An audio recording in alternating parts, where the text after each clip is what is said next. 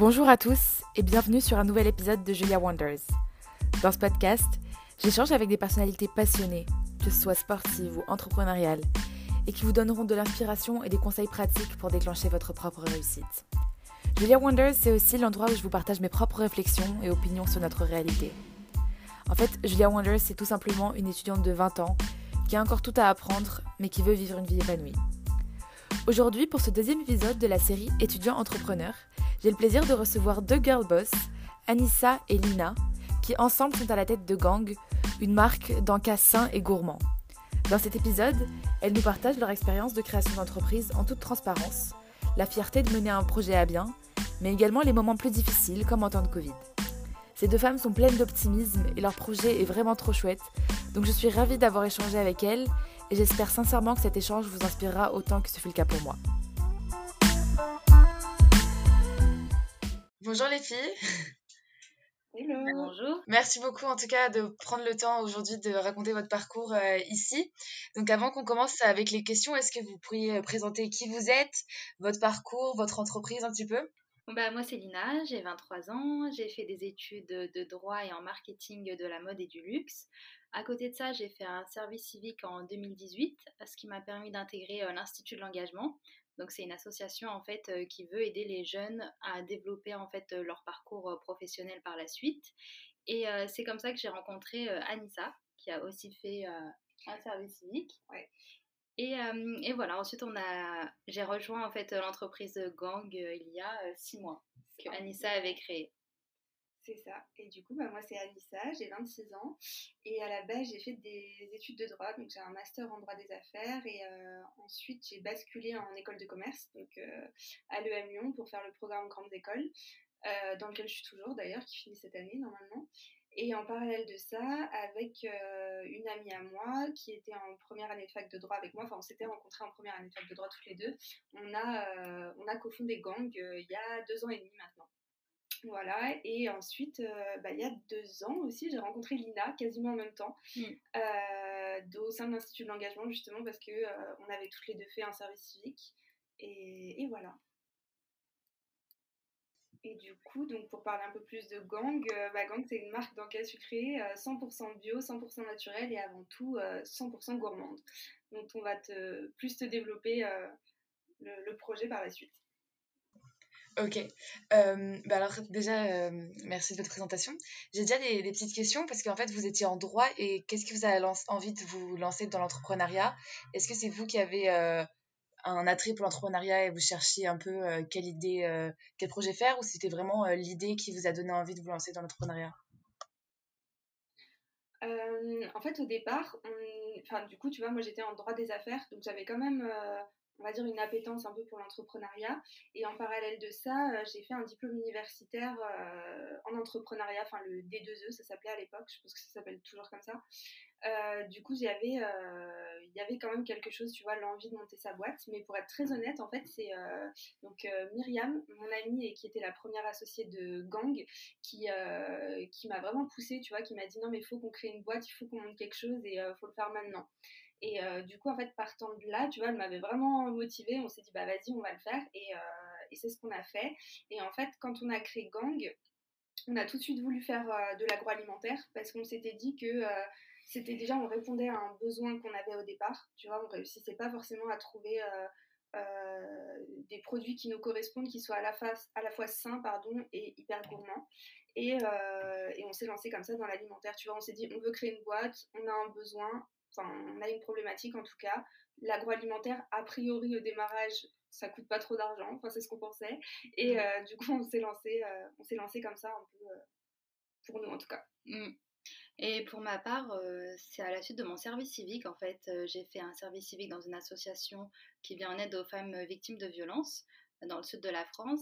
Et en fait, à la suite de ça, euh, je m'étais dit en fait que euh, pour euh, que les femmes puissent en sortir, les femmes en difficulté, il fallait vraiment leur trouver un travail en fait. Et c'est ça en fait qui va leur permettre de s'émanciper totalement et d'être indépendantes. Et du coup, vu que la mode c'était ma passion, j'ai voulu créer une marque de mode et réinsérer les femmes dans la société par la couture. Donc c'est pour ça qu'à la suite de mes études de, de droit, j'ai fait du marketing de la mode et du luxe. j'ai fait plusieurs stages pour des modes éthiques à Paris Et, et, en fait, moi, mon projet par la suite, c'était de monter ma marque de mode dans les deux ans, à la suite de mon diplôme. Et au final, je me suis bien renseignée. J'ai vu que c'était compliqué d'intégrer ce marché de la mode et du luxe en créant une nouvelle marque. Il fallait beaucoup, beaucoup de moyens. Et donc, je me suis dit, bon, je vais peut-être commencer à travailler et je mets ce petit projet dans un coin de ma tête et je verrai par la suite. Et, et du coup, bah, on s'est vu avec Anissa à Lyon. C'était en septembre 2020. Et, et, du coup, elle me parle de Gang. Enfin, moi, je connaissais Gang depuis les débuts et j'adorais vraiment le projet. Je trouvais ça trop fun, trop chouette. Et, et je lui demandais beaucoup de conseils. Et c'est vrai que tu m'avais dit, je me rappelle, l'important, c'est pas l'idée, mais c'est ce que tu en fais par la suite. Et, et du coup, tu m'as toujours motivée en fait depuis le début. Dès qu'on se parlait et tout, je me dis, ah, trop bien, moi aussi, je veux faire comme elle. Et, et ensuite, bah voilà, tu m'as dit que Gang, c'était terminé, c'était quasiment terminé. Et, et, moi, je lui ai dit non, c'est pas possible, il faut que tu continues, il y a vraiment du potentiel. Ça. ça fait que deux ans, il faut persévérer. Et, et, voilà, donc on s'est dit, bah, pourquoi pas le faire toutes les deux, continuer l'aventure à deux, vu que Myriam a voulu faire autre chose. Ouais, c'est ça. Mmh. Donc on s'est dit, allez, on continue à deux. Ok. Et pourquoi en fait tu disais c'est terminé au bout de deux ans? Parce qu'en fait, il y a eu le Covid entre temps. Et, et c'est vrai que ça a pas mal ralenti les choses. Tu vois, on avait un de nos plus gros, gros contrats, c'était chez Food Cherry, mmh. qui nous prenait quand même pas mal de cartons par mois. Et, et, du coup, tu vois, c'était hyper régulier, donc ça nous faisait une belle rentrée d'argent. On avait Biocop aussi. Et arrivé avec le confinement, et on avait plein d'événements qui étaient prévus aussi. Et du coup, arrivé au confinement, donc le premier confinement au mois de mars, tout ça, ça a été stoppé. On a perdu tous nos plus gros contrats, on a perdu les events et tout. Et donc, ça a été compliqué de, tu vois, de rebondir et de, réussir à, à garder le bateau enfin tu vois, ce qui continue à flotter, quoi, pardon. Mmh. Et, euh, et arrivé à la fin de cette période, arrivé vers euh, le mois de septembre, avec Myriam, on s'est posé beaucoup de questions et on, s'est demandé, tu vois, si ça valait vraiment la peine de continuer. Parce que pour faire grandir la marque, vu que c'était une marque d'agroalimentaire, il fallait absolument avoir une gamme. Et c'est vrai que quand nous, on s'est lancé, on avait seulement euh, lancé une barre sur le marché, donc qui est la barre Brownie Coco, c'était vraiment notre barre MVP. Et c'était pour voir, tu vois, si on avait un marché, si ça allait prendre, si les gens allaient être intéressés par le concept, la marque, les produits. Mmh. Et donc, en fait, on était en plein dedans, tu vois, on était en plein dans notre phase de test et euh, tout a été chamboulé avec, euh, avec euh, l'arrivée du coronavirus. Et donc, on s'est posé pas mal de questions. On s'est dit, est-ce qu'on va arriver à sortir d'autres bars dans la foulée? Est-ce qu'on va réussir à, à maintenir ça, à, à maintenir l'engouement que les gens avaient? Parce que mine de rien, ça marchait quand même, tu vois. On avait quand même deux jolis contrats, on réussissait quand même à faire de belles ventes sur Internet. Donc, mais tu vois, on arrivait un peu à bout et on se disait, mais comment est-ce qu'on va faire, tu vois, pour, euh, pour financer le reste? Parce qu'il y a ça qui se posait comme question aussi, c'est que même si on faisait du, chiffre d'affaires, on n'en faisait pas suffisamment pour financer euh, à côté la production de deux, de deux nouvelles barres. Parce que, enfin, enfin, en soi, on pouvait produire une, tu vois, on pouvait reproduire à chaque fois des batchs, des, des batchs, donc c'est le, le, nombre de barres que tu reçois.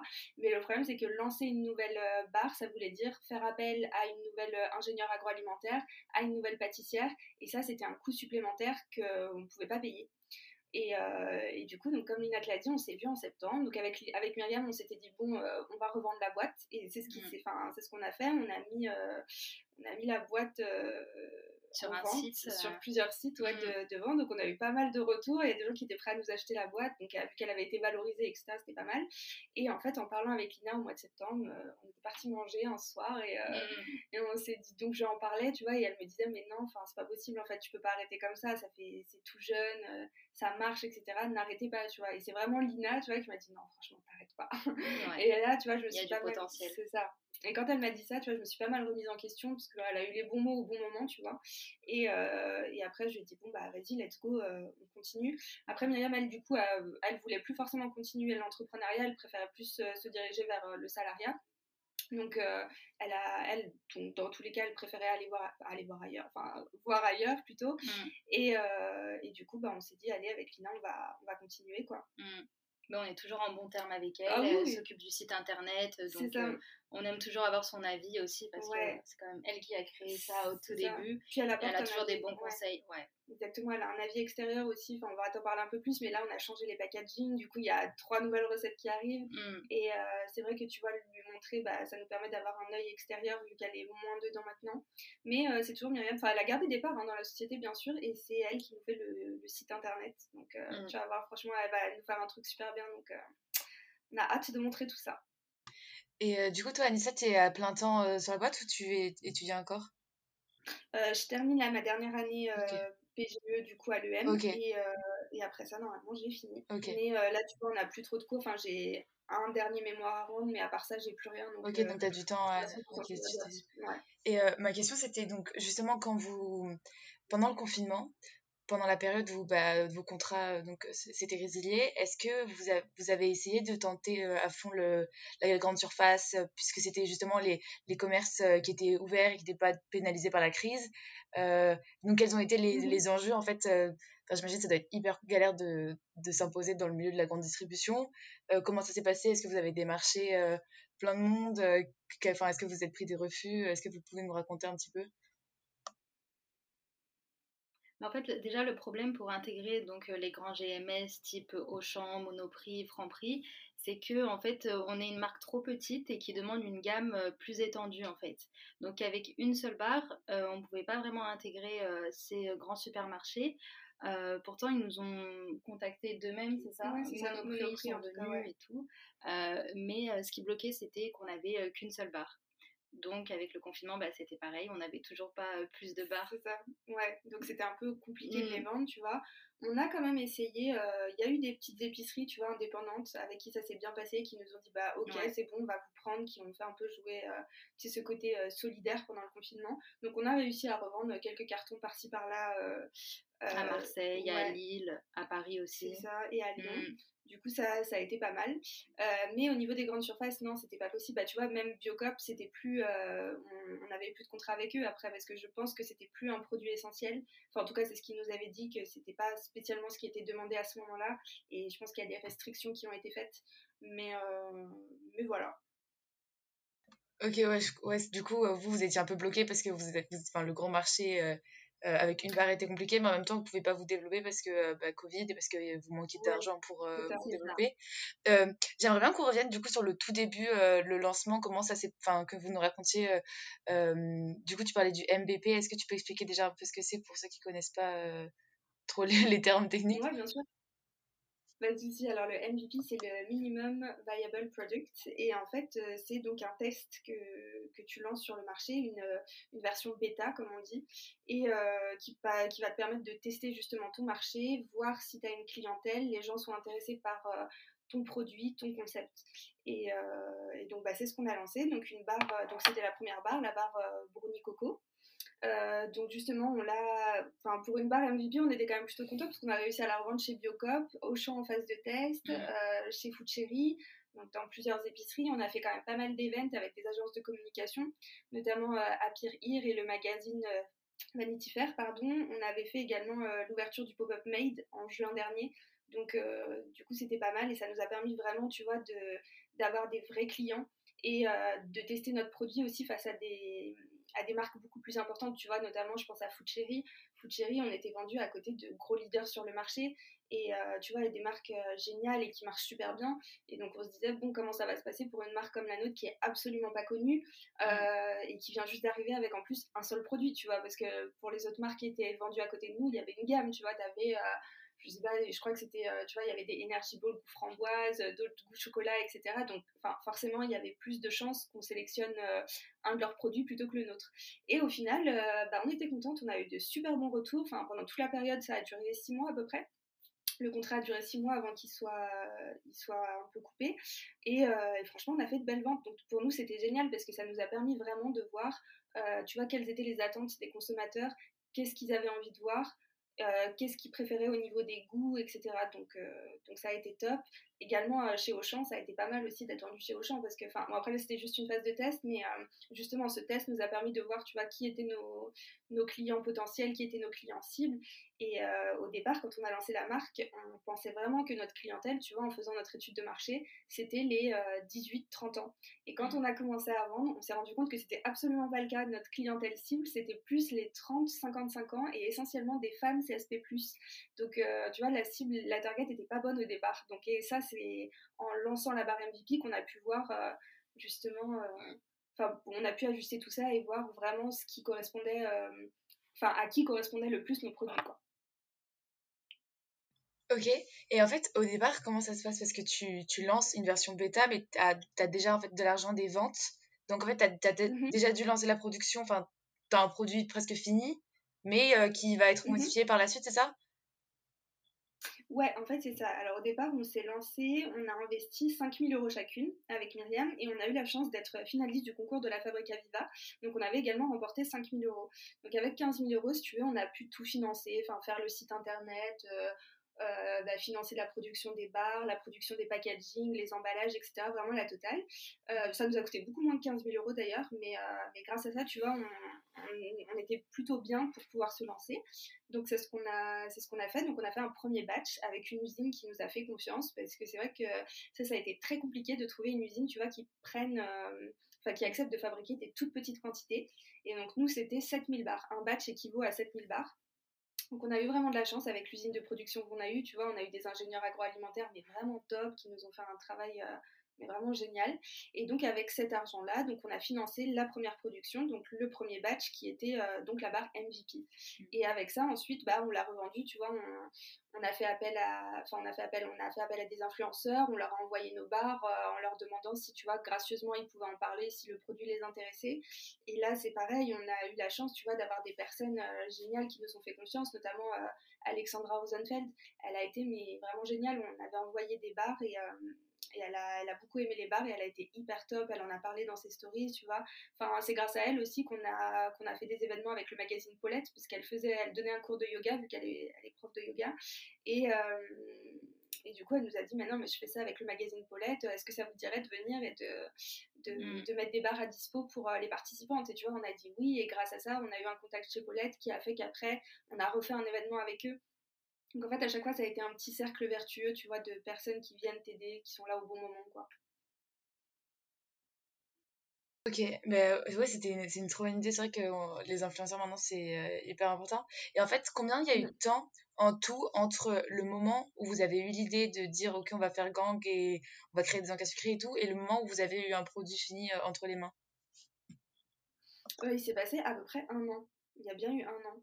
Parce qu'en fait, au moment où on s'est dit qu'on avait l'idée, euh, bah, Myriam et moi, on sortait tous les deux de droit, tu vois, donc on n'avait absolument aucune idée de comment on montait une entreprise, comment ça se passait, quelles étaient les étapes à respecter. Donc il y a plein de choses, si tu veux, qu'on n'a pas fait dans l'ordre. On n'a pas suivi une, euh, une timeline euh, vraiment précise, ouais. Mmh. Et on a un peu tout fait dans le désordre, mais du coup, je pense que c'est pour ça que ça a mis autant de temps.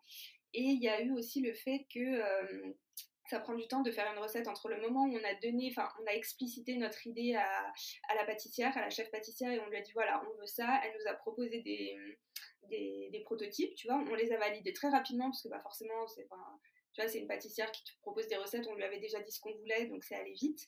Mais après, il y a l'usine de production, et ça, c'est quelque chose qui peut, enfin, aujourd'hui paraît évident, mais pour nous qui n'était pas du tout, c'est pas du tout pareil de fabriquer euh, une barre, enfin, d'en fabriquer quelques-unes et d'en fabriquer 7000.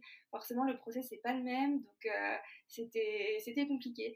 Et du coup, bah, on a envoyé la recette de la chef pâtissière aux ingénieurs agroalimentaires de notre usine, et ils ont mis quand même euh, deux mois, un peu plus de deux mois pour la travailler, mais parce que tu vois, ils t'envoient des premiers prototypes que toi tu goûtes, tu fais goûter ensuite à un panel de personnes qui, qui te font des retours. Donc c'est t'as vraiment une chance euh, incroyable si du premier coup c'est bon, mais pour nous c'était pas le cas, tu vois. Donc on a eu beaucoup d'allers-retours et ça a pris pas mal de temps jusqu'à ce qu'on dise à la fin, ok c'est bon, on s'arrête sur cette barre là, c'est la bonne, le grammage c'est le bon, etc.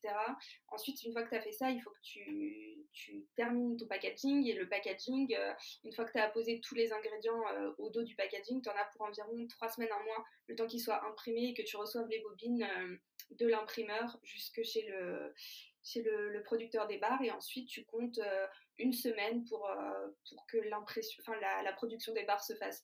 Nous, comme c'était un petit batch en une journée, elle était faite, mais tu sais, le temps qui te bloque une date, que les bobines soient installées, etc., tu comptes bien une semaine entre, entre tout ça. Donc voilà. Ok.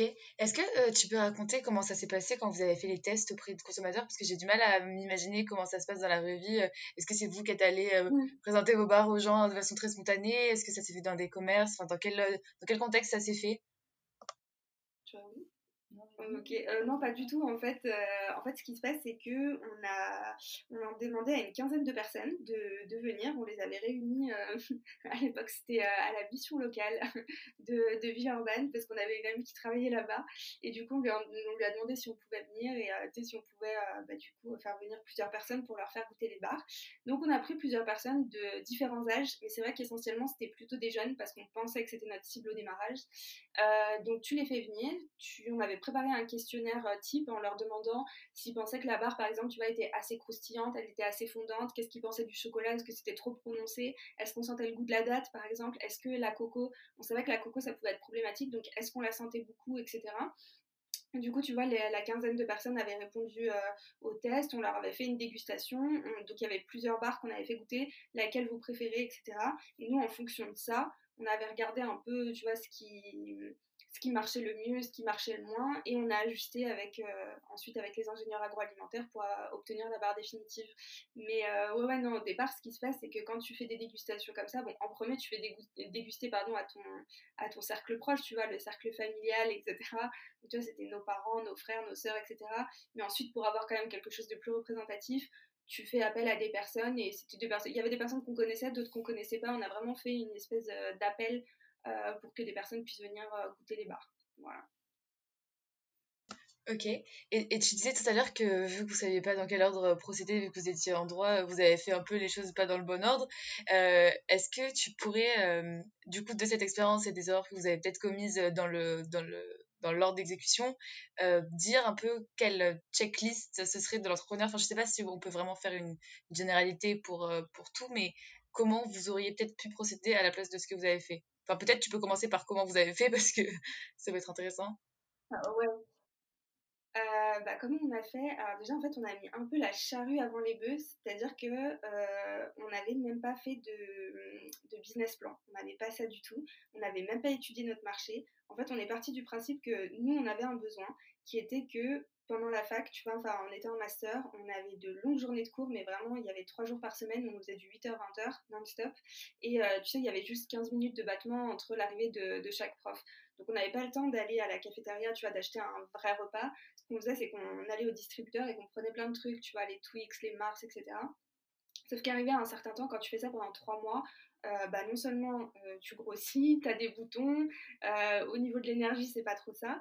Et donc, nous, tu vois, on s'était dit, bah, on va commencer à, manger un peu mieux, faut qu'on se prenne en main, faut qu'on aille acheter des trucs un peu plus sains.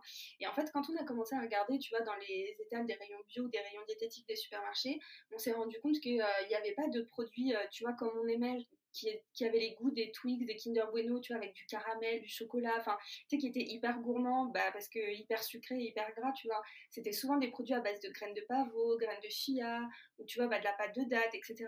Et ça, bah, quand toi, toute ta vie, tu as été habitué à manger du sucre et du gras, tu te retrouves face à ça, bah, c'est pas évident et tu n'y arrives pas forcément. Et donc, euh, avec Myriam, on s'était dit, mais en fait, il faut qu'on crée notre marque, tu vois, un truc qui soit attirant, parce que c'est vrai qu'il y avait le problème des packaging aussi. Enfin, aujourd'hui, ça change un petit peu, mais il y a quand même euh, deux ans, tu regardais, l'offre, elle était assez limitée. Les packaging, c'était très épuré, c'était soit du papier craft, soit du papier blanc, donc c'était assez aseptisé ou vert, tu vois, pour montrer le côté nature, etc. Et nous, bah, ça nous parlait pas du tout, tu vois. Donc en fait, quand on s'est lancé, on s'est dit, mais forcément, il y a un besoin, parce que nous, on n'était qu'avec des jeunes autour de nous, tu vois, entre 20, euh, 25 ans, euh, qui avaient la même problématique. Bah, ils n'avaient pas le temps de manger correctement, euh, donc ils prenaient les, trucs du les produits du distributeur, mais en même temps, c'était pas super bon pour leur santé, ils le savaient, mais il n'y avait pas trop d'alternatives. Donc on s'est dit, mais attends, on n'est pas les seuls, il y a plein de gens, tu vois, qui, qui ont ce problème-là. Et en fait, on n'a pas poussé plus loin que ça au départ la, la, démarche. Et au final, bon, tant mieux, parce que sinon, je, on ne serait peut-être pas lancé, tu vois. Mm. Mais, euh, mais au début, on aurait dû faire un business plan en bonne et due forme, tu vois, une bonne étude de marché. Et ça, on l'a fait seulement euh, quatre mois après, quatre mois après avoir eu l'idée. Et euh, une des premières choses qu'on a faites, donc tout de suite, c'était de chercher une usine de production, alors qu'on n'avait pas de produit fini. tu vois, donc ça, c'était compliqué aussi. voilà, et ensuite, une fois qu'on a eu l'usine de production, on a commencé à chercher une pâtissière. Donc, tu vois, on aurait dû faire euh, totalement l'inverse. On aurait dû d'abord faire notre étude de marché, ensuite trouver une pâtissière capable de nous, de élaborer une première recette et ensuite chercher l'usine. Donc ça, tu vois, on l'a fait, on l'a fait vraiment dans le désordre. Et euh, Vous êtes passé à l'action directement. C'est ça, en fait, on n'a pas réfléchi. c'est pas plus mal. Ouais, c'est pas trop réfléchir. Mais je, pense, je pense exactement pareil. C'est que quand on, mm. quand on se perd à faire trop une étude de marché et tout, enfin, alors bien sûr, c'est indispensable, mais euh, ça vous aurait peut-être créé des barrières où vous, vous seriez dire c'est galère ce truc, euh, je vais pas me lancer là-dedans et tout. Alors que là, en fait, le fait d'y aller un peu naïvement, ça me fait penser un peu à euh, My Better Self. Euh, je sais pas si vous avez vu ça, elle a créé sa marque de lingerie. Elle aussi, elle est partie toute naïve dans l'entrepreneuriat et en fait, euh, si elle s'était trop penchée sur toutes les galères qu'elle avait rencontrées, elle se serait sûrement jamais lancée. Non, on fait plus rien.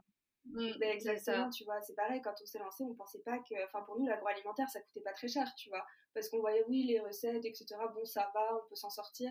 Et puis, tu sais, la pâtissière, quand elle nous a établi la recette, elle avait, elle a rien coûté du tout, la recette. Concrètement, la pâtissière, on l'a payé 100 euros, hein, pour qu'elle nous fasse une recette, tu vois. Mmh. Et, euh, et après, en fait, on s'est rendu compte que non, effectivement, ça coûtait cher de produire euh, plusieurs bars, plusieurs batchs, etc.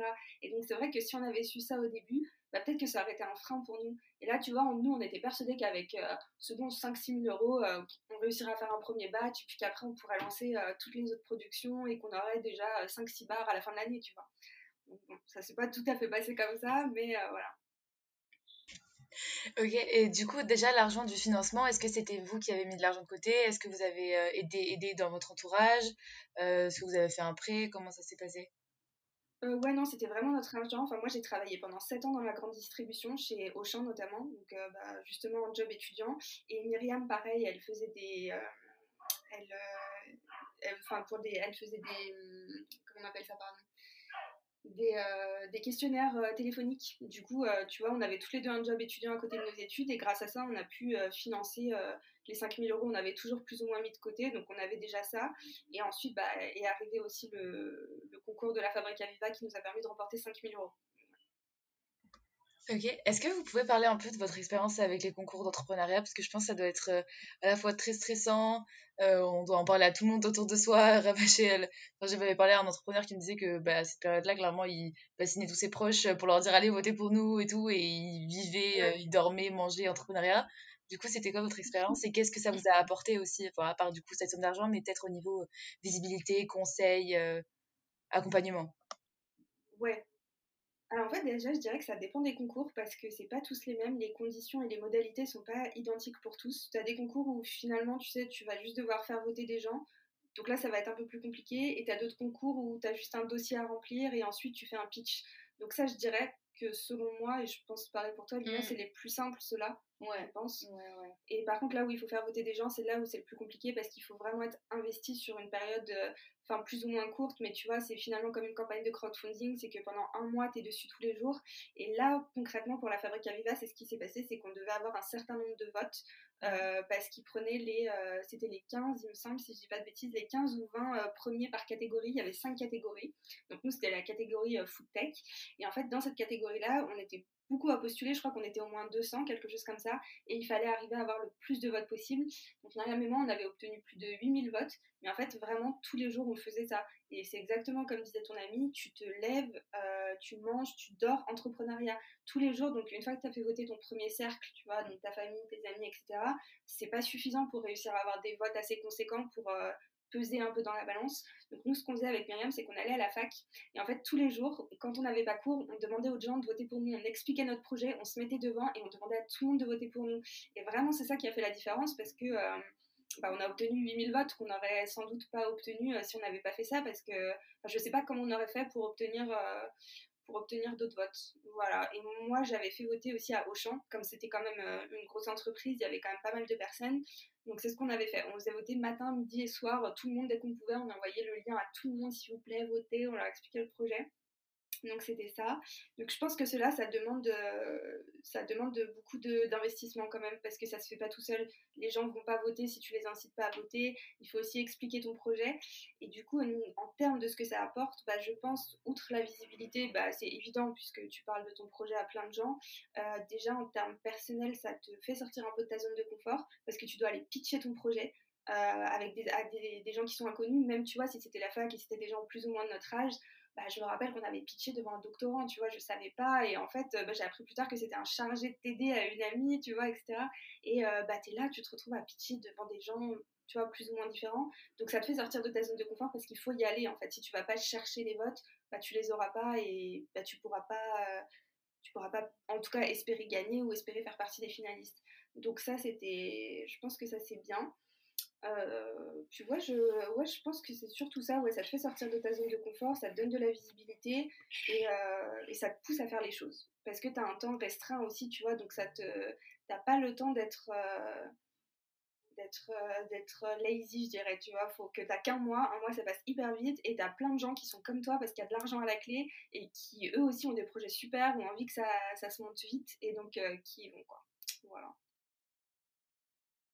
Ok, euh, ouais, c'est vrai qu'en effet, c'est un super, enfin, c'est un gros challenge.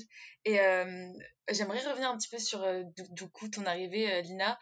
comment ça s'est passé de reprendre le, enfin, de reprendre le flambeau dans une période où, bah, vous, enfin, vos, vos sources d'activité principales étaient, et, vous deviez, vous pouviez plus compter sur ça, donc il a fallu vous rabattre sur d'autres solutions. Donc, comment vous avez trouvé des idées plus cré... enfin, utiliser votre créativité pour vous dire, ok, comment on peut euh, faire en sorte que même pendant cette période, euh, l'entreprise continue Et ensuite, comment vous vous êtes réparti le travail euh, à deux, en, plus en parallèle de vos études Et enfin, il faut recréer une, atmosphère de travail avec une autre personne? Mmh. Ouais, c'est vrai. bah moi déjà quand je suis arrivée, donc c'était en octobre, donc on avait quand même pas mal de bars encore à écouler sur le dos. Euh, donc moi, c'est vrai que je me suis plutôt occupée dès le début euh, d'essayer de trouver euh, des points de vente pour éviter de gaspiller au maximum en fait les bars et de les vendre à un plus grand nombre de personnes possible. donc j'ai trouvé plusieurs épiceries en fait partout en France qui nous ont pris les bars. Ensuite, on a été présente aussi sur l'application Too Good To Go, donc pour éviter le gaspillage. Donc, euh, ce qui était bien, c'est qu'en fait, on a débarqué sur Paris en fait euh, en octobre, fin octobre, parce que de base, moi, je suis de Valence et Anissa de Lyon. Donc, on a trouvé un appartement sur Paris parce qu'on savait que c'est que c'était là-bas que tout se passait pour l'entrepreneuriat. Euh, donc, on a pu vendre nos bars sur Too To Go. Donc, on est sur Paris dans le 20e, dans un 20 mètres carrés.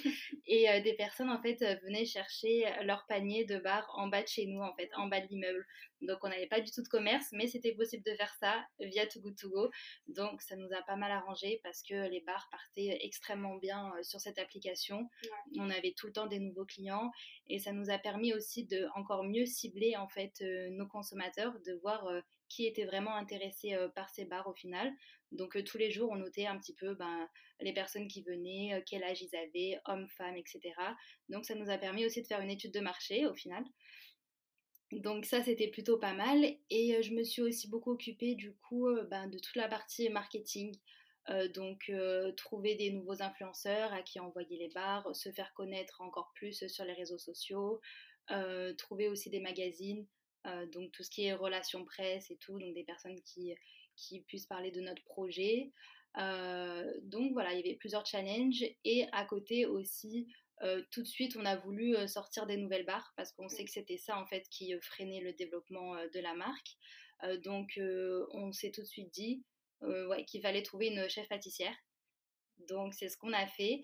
Euh, on avait euh, un petit peu euh, trop d'ambition sur la renommée du chef, de la chef pâtissière. On voulait prendre quelqu'un de hyper connu au début. on s'est dit que ça allait peut-être faire connaître la marque aussi. Au final, on s'est dit qu'en fait, il fallait vraiment qu'on reste les maîtres de notre projet et qu'il fallait pas qu'on parle forcément d'un chef pâtissier hyper connu qui s'approprierait un peu la marque Gang. Donc, on a trouvé un bon compromis. on a trouvé une chef pâtissière qui s'appelle Nina Métayer qui est quand même assez reconnue pour euh, son savoir-faire. Elle participe à plusieurs émissions d'ailleurs à la télé, Le meilleur pâtissier notamment. Et en plus, c'était vraiment, elle a une image qui nous ressemble. Donc elle est jeune, c'est une femme, elle est girl power. elle, est, elle est vraiment gentille, elle a une personnalité vraiment ouais, bienveillante et on adore travailler avec elle. Donc elle nous élabore les barres, du coup les trois nouvelles barres. Et donc voilà, on fait tout ça en collaboration avec elle. Donc on l'a trouvée en janvier, il me semble. Donc on a commencé les recettes avec elle en janvier. à côté de ça, il fallait qu'on trouve aussi bah, des fonds pour financer les nouvelles barres. Donc on a commencé une levée de fonds, on est dessus depuis janvier. on a trouvé un premier investisseur. Donc c'est déjà Ouais, c'est déjà bien. Donc, on est du coup quatre dans, la société maintenant. Et donc, on continue aussi à trouver des, nouveaux fonds. On va faire une campagne sur Ulule pour le mois de juin. Donc, dans le but du coup d'obtenir des fonds et de se faire connaître aussi. Donc là, on est en pleine préparation de cette campagne. donc, on a pris une filmmaker pour nous faire une vidéo qualitative. On travaille aussi avec une personne qui est spécialisée dans l'acquisition de leads sur Internet, dans le digital. Euh, c'est une personne qui a travaillé euh, notamment pour la campagne 900 Care, qui a été un carton sur Ulule l'été dernier. donc voilà, on a beaucoup d'espoir pour cette campagne Ulule, pour se faire connaître auprès des consommateurs B2C, mais aussi auprès des distributeurs. Donc c'est pour ça que là, on est vraiment focus sur la campagne. Tout le mois de avril-mai, on va la préparer. On a hum, recruté des stagiaires. Donc là, on est en pleine campagne, mais elle, va se finir euh, la semaine prochaine. Euh, voilà, donc euh, des stagiaires en digital pour nous aider pour cette campagne. Et sinon, pour le partage des rôles, bah, c'est vrai qu'on a tendance à travailler vraiment ensemble, à tout faire en même temps. On n'a pas vraiment de mission spécifique, bien que moi, c'est plutôt mes études sont plutôt en marketing et communication. Et toi, tu vas plus peut-être t'occuper de la finance. C'est ça. Mais en fait, tu vois, finalement, euh, quand tu montes une entreprise, c'est quand même. Euh, en fait, il faut être un peu un véritable couteau suisse. Tu dois avoir plusieurs, euh, plusieurs compétences. Tu vois, mm. moi, a priori, j'ai pas fait d'études dans le marketing, pas dans la communication. Mais tu vois, les visuels, c'est nous qui les réalisons nous-mêmes. Hum, tu dois apprendre à faire plusieurs choses. Donc, on va dire que c'est vrai que. Et c'est ça qu'on aime aussi, en fait. Ouais, c'est ça. Être polyvalente et toucher à tout parce qu'on ne s'ennuie pas. Il n'y a aucune journée qui se ressemble et c'est ça qu'on aime aussi. Ouais.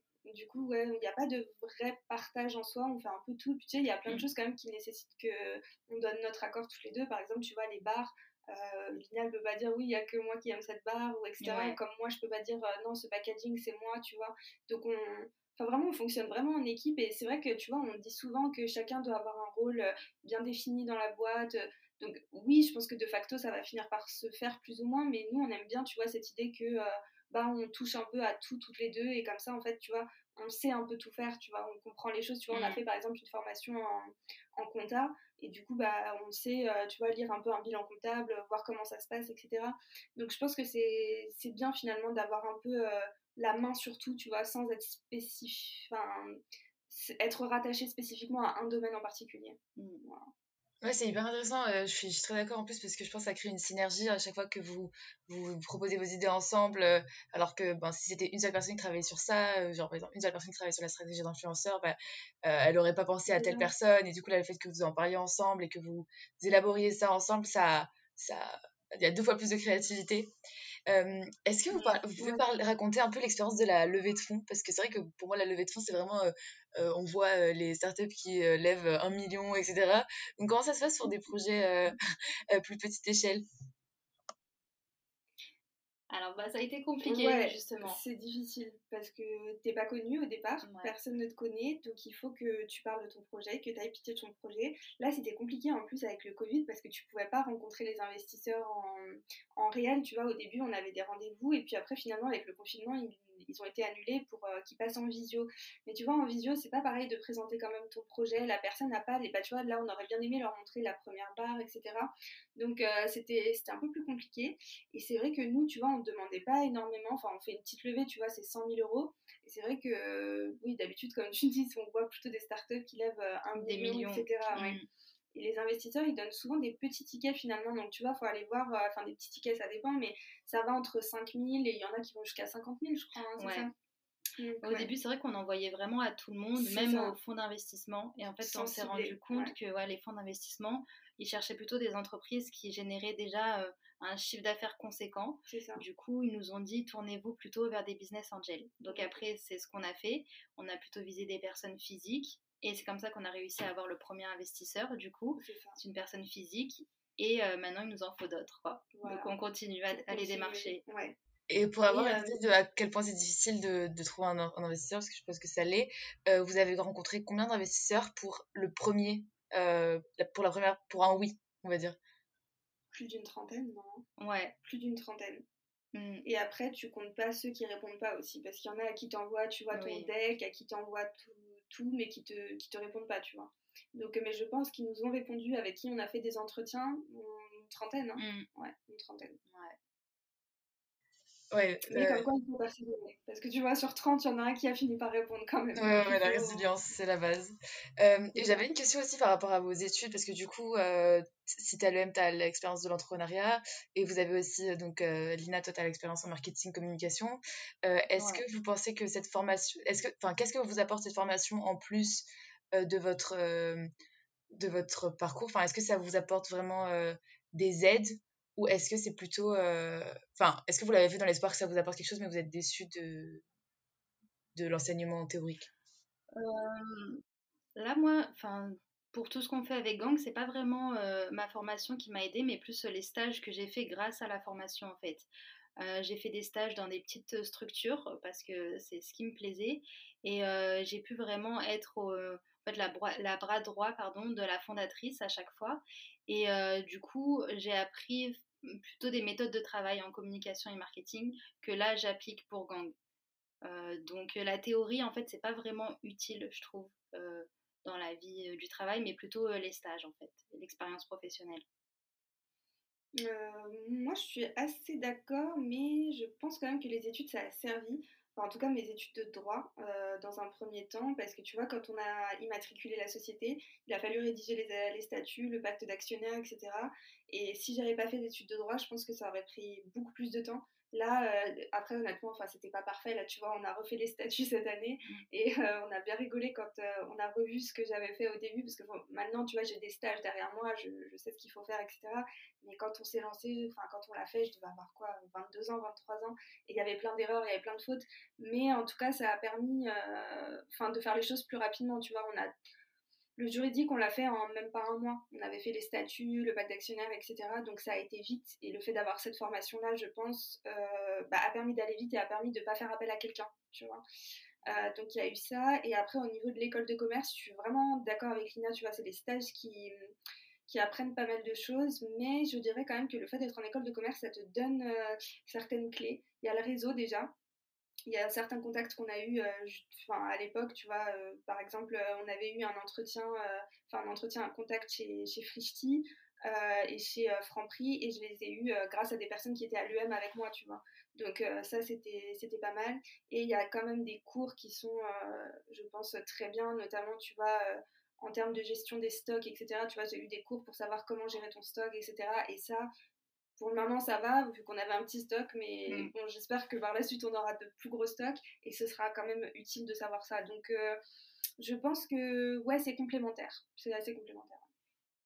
Ouais, c'est trop cool du coup d'avoir euh, une mise en application directe de, de, tes cours euh, dans la réalité parce que quand en temps normal enfin je veux dire t'apprends à gérer euh, des stocks et t'es étudiant et tu, tu vas en soirée et tu, tu enfin t'as aucune euh, vision concrète et du coup je trouve ça super de pouvoir appliquer direct et, et que les deux fassent système en fait parce que vraiment les cours t'aident pour ton ta pratique et voilà t'as mais du coup si, si vous deviez admettons dans un monde imaginaire vous deviez créer une une formation d'entrepreneuriat qui soit vraiment adaptée aux besoins actuels parce que, en fait, je trouve, on m'a, on m'a beaucoup dit que les, les, les masters entrepreneuriat et tout ça, c'était euh, euh, pas du tout enfin en, en, connexion avec la réalité, en fait, de ce que les entrepreneurs avaient besoin. Du coup, bah, quelles seraient, par exemple, ces compétences dont mmh. vraiment on a besoin et qu'on n'apprend pas à l'école? Euh, Moi, déjà, je pense tout ce qui concerne le, le marketing, la communication. Mmh. C'est vrai que bah, moi, j'en ai fait aussi en école de commerce. Et euh, quand on l'applique, tu vois, c'est pas tout à fait ça. Par exemple, en vrai, tu vois, c'est indispensable de savoir ce que c'est euh, le référencement naturel, le SEO, etc. Là, avec Lina, on fait une formation justement.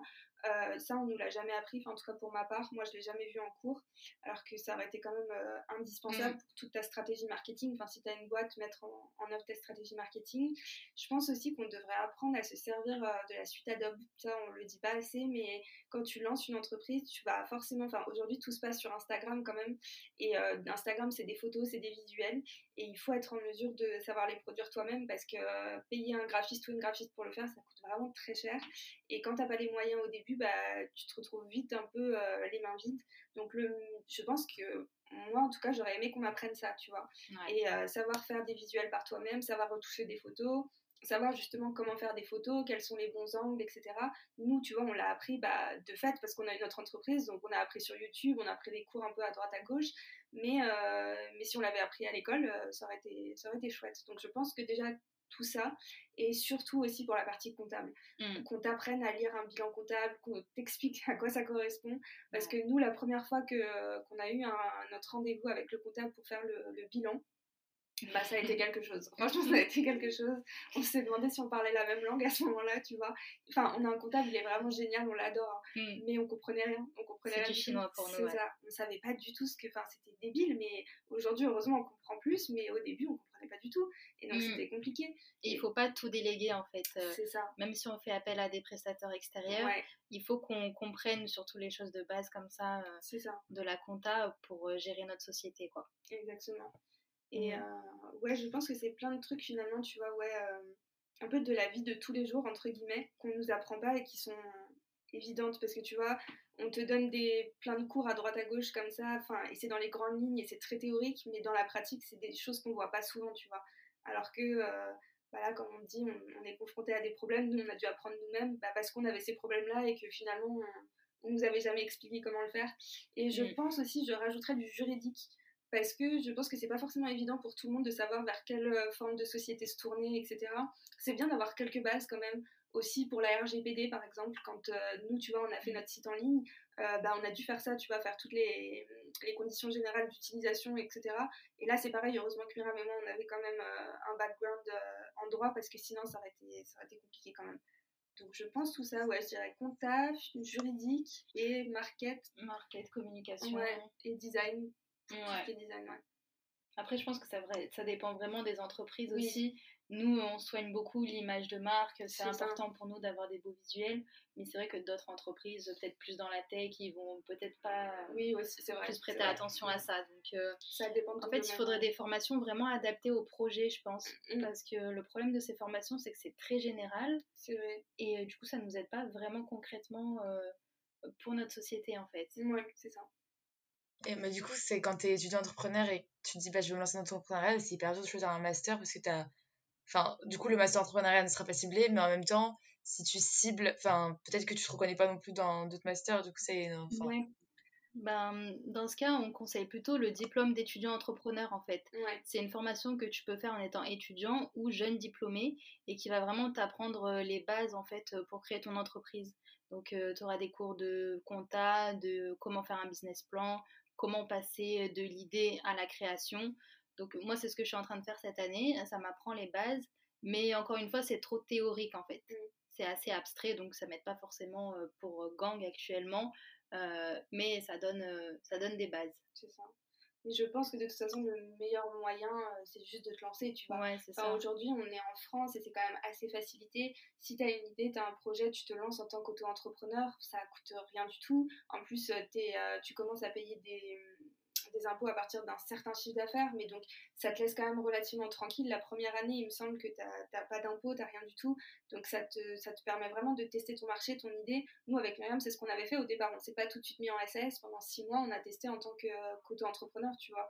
Donc je pense que le plus tôt tu te lances, le mieux c'est, et tu apprendras forcément sur le tas. De toute façon, il n'y a aucune formation qui t'apprendra euh, à comment bien. C'est ça. À comment gérer un business, comment faire. Et comme l'a dit mm. Lina, tu vois, il faudra une formation qui soit vraiment adaptée à chaque domaine spécifique. Parce que bah voilà comme elle le disait c'est vrai que nous on a besoin de beaux visuels etc on a une esthétique mais ceux qui sont dans la tech bah pas forcément finalement. Donc bah, par, exemple ouais ceux qui sont dans la tech ce serait bien de leur apprendre à coder tu vois. Je sais que maintenant en école de commerce on le fait. Nous on a eu des formations pour apprendre euh, le codage et je trouve ça génial parce que bah tu vois pour monter ton site internet etc le fait de savoir coder bah c'est top. Surtout que t'as pas besoin de enfin si tu veux faire un site vitrine un site assez basique on va dire t'as pas besoin de non plus euh, d'être un expert en codage tu vois donc c'est cool.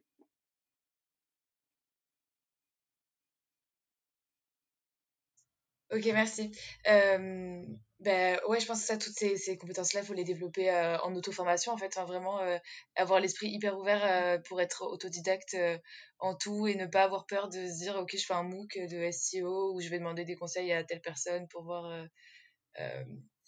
Mm. et enfin ne jamais arrêter d'apprendre aussi. Enfin, avoir cette volonté d'apprendre tout le temps, de se former.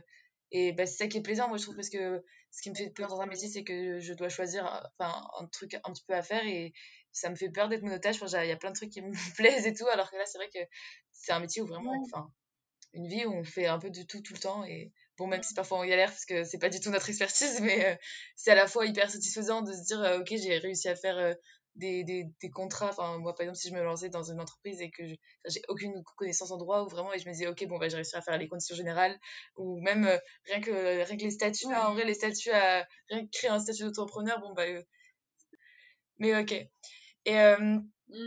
si on devait un peu, avec du recul, dire quelle a, quelle a été, par exemple, quelles, quelles étaient vos idées reçues sur l'entrepreneuriat euh, et comment elles ont évolué maintenant que vous connaissez la réalité de la vie d'entrepreneur? Euh, bah Pour moi déjà, en fait j'avais pas vraiment d'a priori, c'est vrai que justement en fait j'y connaissais rien du tout. Enfin moi je connaissais les entreprises juste du point de vue juridique parce que bah, je faisais du droit des sociétés.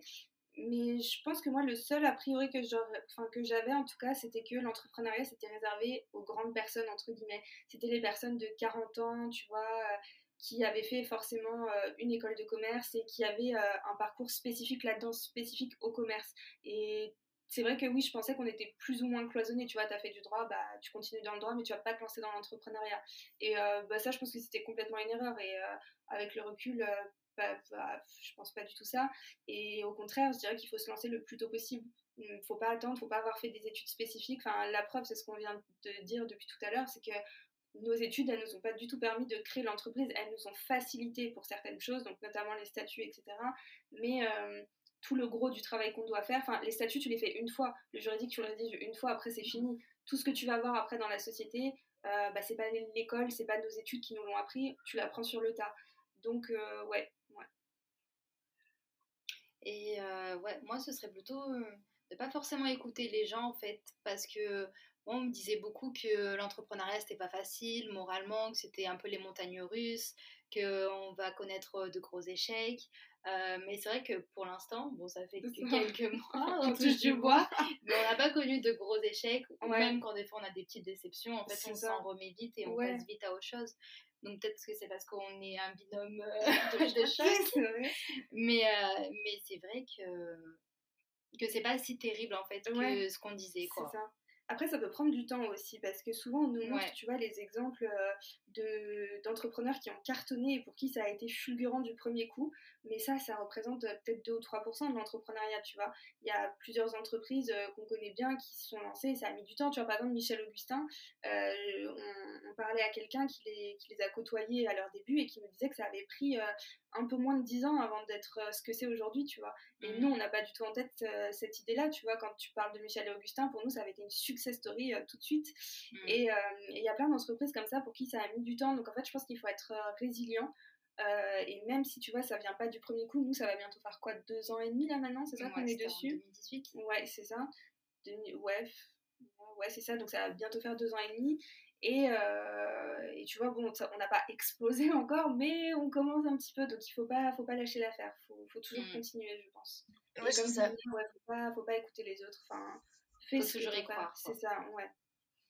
Je trouve ça trop juste ce que tu disais sur le fait qu'il faut toujours regarder en tête que ça va pas se faire du jour au lendemain. C'est pour ça que je vous demandais justement combien il y a eu de temps entre l'idée et le produit fini. C'est que je sais qu'il y a, c'est hyper long en fait, euh, parce qu'il y a plein de retours et tout. Euh, et par, pour rebondir un peu à ce que tu disais sur euh, l'entrepreneuriat, c'est les montagnes russes, euh, de ce que j'avais compris quand même pendant la période de Covid, c'était un petit peu compliqué. comment ça s'est passé du coup, enfin la période où vraiment down, elle a duré combien de temps Enfin, je sais pas si vous étiez en pause pendant le projet et combien de temps ça a duré euh? Bah non, on n'était pas. En fait, ça a duré, ça a commencé tout début avril et ça a duré jusqu'à au mois de septembre, jusqu'au mois de septembre. Euh, donc en fait, on n'était pas. Enfin, nous, tu vois, en interne, on était un peu en down parce qu'on n'avait plus nos contrats, on galérait à en trouver de nouveaux, donc c'était un peu compliqué. Mais de l'extérieur, tu vois, on. Enfin, on se disait non mais il faut quand même que euh, tu vois on impulse les choses etc parce que mine de rien tu vois il y avait le site internet donc on pouvait quand même faire de la vente sur le site internet. Et euh, bah, l'été on a fait quand même pas mal de ventes tu vois a été ça a été vraiment pas mal donc euh, on continuait, tu vois, à garder une super image sur Internet, euh, à montrer que, euh, bah, tu vois, la marque continuait. On était en plein processus pour sortir une, deuxième barre. Donc le processus, là, il avait déjà été impulsé avant le Covid, tu vois. donc avec le Covid, forcément, avec les, les usines de production, pardon, c'était vraiment au ralenti, donc ça a pris beaucoup plus de temps. Mais on avait quand même décidé de montrer ça, tu vois. Et c'est vraiment arrivé au mois de septembre où, avec Myriam, on s'est posé la question, on s'est dit, bon, qu'est-ce qu'on fait? Parce que là, c'est vrai qu'on ne voyait pas le bout du tunnel, tu vois. Mais en fait, je pense que ça a juste été une, euh, une mauvaise passe. Enfin, Myriam, elle, préférait vraiment aller euh, plus vers le salariat, tu vois. Enfin, enfin, le salariat, oui et non, parce que tu sais, aujourd'hui, elle fait une euh, elle fait des études justement en codage et donc c'est pour ça qu'elle peut nous faire le site internet, etc. Donc elle va avoir quand même un statut de freelance aussi. Et, et donc elle préférait s'orienter vers ça. Et moi, c'est vrai que je restais un peu quand même plus sur l'entreprise, mais, mais voilà, donc c'était si tu veux, c'était un down, mais pas trop down non plus, en fait. Enfin, je pense que de manière générale, le, point commun qu'on a plutôt toutes les trois, Lina, Myriam et moi, c'est qu'on était, enfin, qu'on est des personnes plutôt positives, tu vois. Donc même s'il y a des moments où ça va pas trop, on se dit non, mais ça va aller quand même, tu vois. Ça va pas durer longtemps. C'est ça, ouais. Mm. Et donc, euh, on rebondit assez vite. Ok, c'est hyper intéressant en tout cas votre parcours. Euh, merci beaucoup d'avoir euh, livré tous ces témoignages. Juste avant de terminer, j'aimerais vous demander, je sais que vous êtes assez attaché à l'image de la girl boss et je trouve ça super, moi aussi j'aime trop, je trouve ça hyper puissant, enfin ça donne de la force un peu d'avoir cette image-là.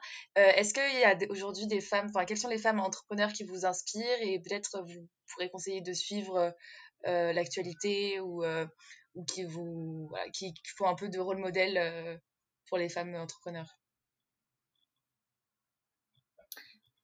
Alors moi j'en ai deux principalement. Alors ce serait euh, Emma Soko, donc c'est la fondatrice de Wild and the Moon.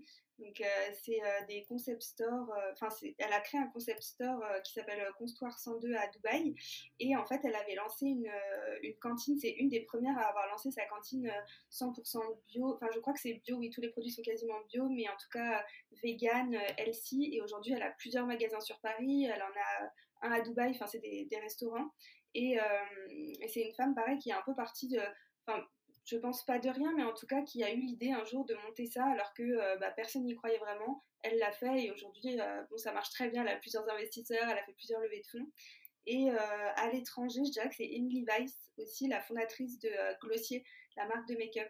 Et elle, pour le coup, c'est vraiment quelqu'un qui est parti de rien du tout parce qu'elle était stagiaire au Vogue, elle était pigiste. Et en fait, pendant son temps libre, elle avait créé elle avait créé un, petit blog où elle allait euh, dans la salle de bain euh, de ses copines et des stars pour leur demander quels étaient ses tips. Et suite à ça, en fait, elle a créé, euh, elle a créé bah, la marque de cosmétiques que plus ou moins tout le monde connaît aujourd'hui. Et pareil, ils ont fait des levées de fonds et je crois qu'elle est, ils sont, ont été, enfin, ils sont rentrés en bourse, en tout cas sur la bourse américaine, je crois l'année dernière. Donc c'est des bons exemples. Et ça, tu vois, pareil, c'est des, c'est des succès qui ne sont pas faits en deux jours. Ça a pris un peu de temps, mais c'est arrivé, quoi. Moi, je me suis plutôt pas mal identifiée à Absatoussi, qui a sorti un livre justement qui s'appelle Partie de rien, où elle explique vraiment euh, son parcours de A à Z. Et euh, ouais, j'ai bien aimé euh, sa vision de l'entrepreneuriat, le fait de jamais rien lâcher. Et, aussi, elle parle de ses échecs. Et c'est une des premières à en parler comme ça librement et à dire que c'est pas une fin en soi. Donc, je vous conseille vraiment son livre si vous voulez vous lancer. Ouais, c'est hyper bien d'avoir des, des, inspirations qui sont euh, accessibles ou qui sont parties de rien. Parce que moi, par exemple, mon inspiration, c'était euh, Caroline Receveur, puisqu'elle a créé plein d'entreprises et tout. Mais très, très, mmh. clairement, je peux, je peux pas du tout m'identifier à elle parce que quand elle a commencé en fait elle avait déjà elle avait déjà une énorme euh, influence enfin elle avait de l'influence elle avait déjà une communauté derrière. Et donc en fait elle lance des projets mais elle a déjà un énorme réseau des marques qui la soutiennent et tout.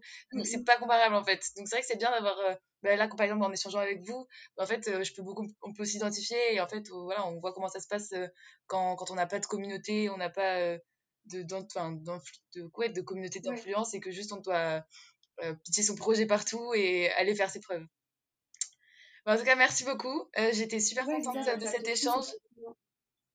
Ça m'a beaucoup, beaucoup appris et j'espère que. Nous aussi, on est ravis. merci beaucoup pour l'invitation. J'espère que ça, ça inspirera aussi beaucoup de gens. Cool. On espère. Ouais. Merci beaucoup. merci.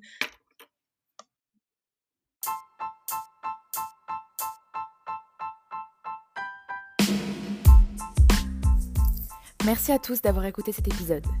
S'il vous a plu, N'hésitez pas à me le faire savoir en me laissant un commentaire sur la plateforme sur laquelle vous écoutez l'épisode ou en laissant 5 étoiles sur Apple Podcast.